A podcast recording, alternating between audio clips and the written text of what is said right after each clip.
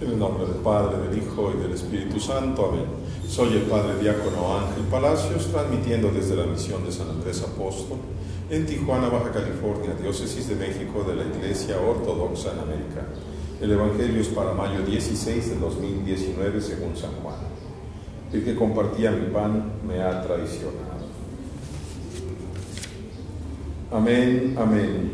Yo les digo, un esclavo no es más grande que su amo, ni tampoco el enviado más grande el que lo ha enviado.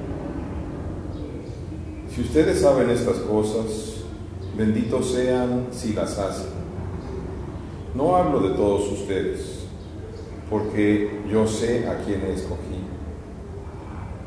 Pero para que la escritura sea cumplida, el que está comiendo de mi pan levantó contra mí su talón.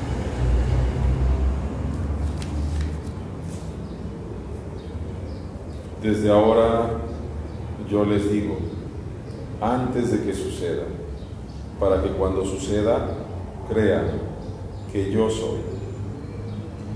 Amén, amén. Yo les digo, el que recibe, el que me recibe.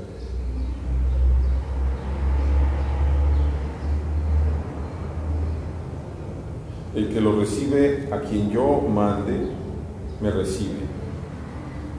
Y el que me recibe a mí, recibe al que me ha enviado. Gloria a ti, Señor Jesús.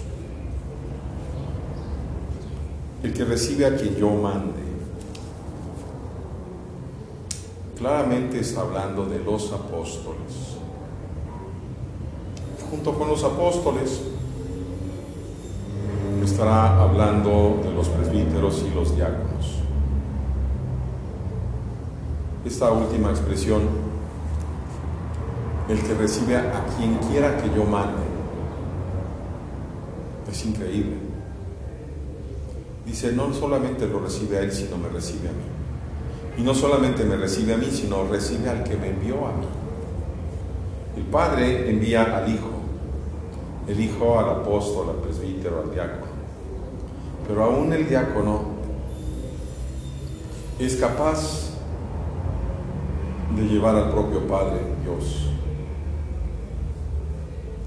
Y más aún, aún una consagrada, una monja, mujer, que Dios llama para estar con Él y que después Él envía a alguien ella también lleva a Cristo y al Padre. Por supuesto que la gracia les acompaña a los dos, así que está el Padre, el Hijo y el Espíritu Santo. ¿De qué quiero hablar el día de hoy? El que compartía mi pan me ha traicionado. ¿Quién comparte el pan de manera eminente en este mundo? Solamente las sedes apostólicas en donde se fundó la iglesia del Señor. Y ahí ciertamente es la iglesia ortodoxa y también la iglesia romana. Y el Señor dice, me ha traicionado. Nosotros compartimos pues el pan del Señor de una manera muy especial. La pregunta que tendríamos que hacernos nosotros es si somos, si hemos traicionado al Señor y de qué manera. El Señor no solamente dice, como podría decirlo, refiriéndose a Juan y Santiago, los hijos de Zebedeo, cuando se equivocan y dicen, queremos sentarnos uno a tu derecha y otro a tu izquierda. O cuando Juan se equivoca y le dice al Señor, hemos visto a una persona predicando tu nombre y se lo hemos prohibido porque no andaba con nosotros. O tantísimas veces que se equivocaba Pedro, aquel que dicen que es infalible, constantemente hasta el último momento de su vida. No dice ese tipo de equivocaciones, sino dice, ha levantado su talón contra mí para golpearme. ¿Quién levanta el talón contra el Señor? Bueno, pues en primera instancia cualquier clérigo que ofenda el cuerpo santísimo y la sangre sacratísima del Señor. Pero no solamente ahí, porque el Señor mismo nos dice en capítulo 25 de Mateo, cuanto hiciste con el más pequeño de mis hermanos, conmigo lo hiciste. Entonces yo te pregunto si es que alguna vez, no quiero saber si alguna vez me escucha un pedófilo. Yo te pregunto, ¿no estás haciendo ese abuso en contra del, propio Cristo escondido en un niño o en una niña? ¿Crees que vas a seguir viviendo sin que pagues ese crimen? Aquel que tiene una tendencia homosexual, y me estoy refiriendo nuevamente a los clérigos, y es activa, no estás permitiendo, aun cuando tú fueras al que le gusta que le hagan las cosas, no estás permitiendo que otro profane el templo del Señor en tu persona, y cuando tú que no tienes continencia y buscas el irte a meter con una muchacha o con una mujer, ¿no estás provocando tú también, como dice Pablo, el unirte como prostitución? No te hagas tonto, ni quieras engañar a los demás. No quieras engañar a los demás diciendo que la teoría de la liberación, que la teología de los gays y no sé cuánta cosa ya está permitido. No te hagas tonto. Lee bien la Biblia. La Biblia lo dice en el Antiguo Testamento. Precisamente Génesis, te lo recuerdo. Dice, para Dios es una abominación. Y lo dice otra vez en Deuteronomio, que un hombre se acueste como mujer con otro hombre. Lo dice claramente. No le quieras cambiar las palabras. Ahí están. Curiosamente, es del pueblo que nos hereda este hermoso Antiguo Testamento, de donde sale este problema horrible de la cuestión de género, de la idea de que cada quien puede hacer lo que quiera. Puede ser lo que quiera, sí, pero eso no quiere decir, yo también puedo salir a matar a alguien, salir a robar a alguien.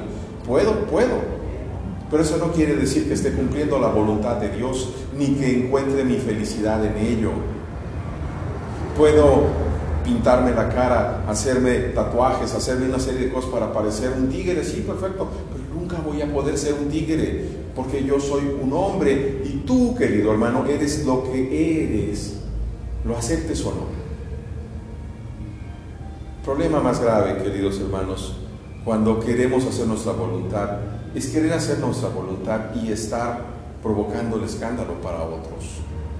Dice el Señor, hablando de los niños, ay de aquellos que escandalizan a uno de estos pequeños, más le valía que le hubieran amarrado una roca de esas enormes, una piedra enorme de molino, en el cuello y lo hubieran tirado al lago antes de que eso sucediera, porque todavía tenía posibilidades de salvarse. Los hermanos, lo que voy a decir, lo que sigue es muy importante. Dios no rechaza a nadie que haya hecho un pecado y verdaderamente se arrepienta. Mas el arrepentimiento verdadero no incluye la idea de irme a confesar mañana para pensar pasado mañana voy a volver a hacer lo mismo. Eso es una corrupción terrible en la mente y en el corazón.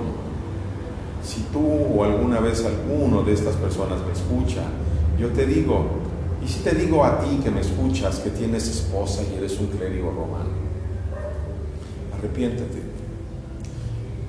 pide licencia, salte de esta situación, no estés dando escándalo. Te lo digo a ti que me escuchas que eres un sacerdote romano y eres homosexual. Renuncia, decídete, o tu carne y el infierno, con la salvación de Dios no hay dos maneras. Si no puedes, renuncia, deja el ministerio y pídele a Dios entrar en un proceso. Busca, acércate con un sacerdote ortodoxo que te ayude en un proceso de terapia. Lo mismo te digo a ti que puedas hacer otro tipo de cosas peores. Queridos hermanos, los demás, que bendito sea Dios, no estamos en esa situación, no nos creamos mejores que ellos.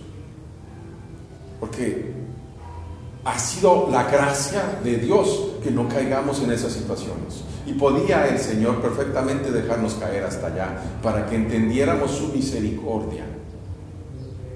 No quiero la destrucción de estas personas, quiero que se salven, porque eso mismo es lo que quiere Dios. Dios hermanos, me encomiendo a su oración, hagamos oración por todos los clérigos en todo el mundo y cuenten con la mía.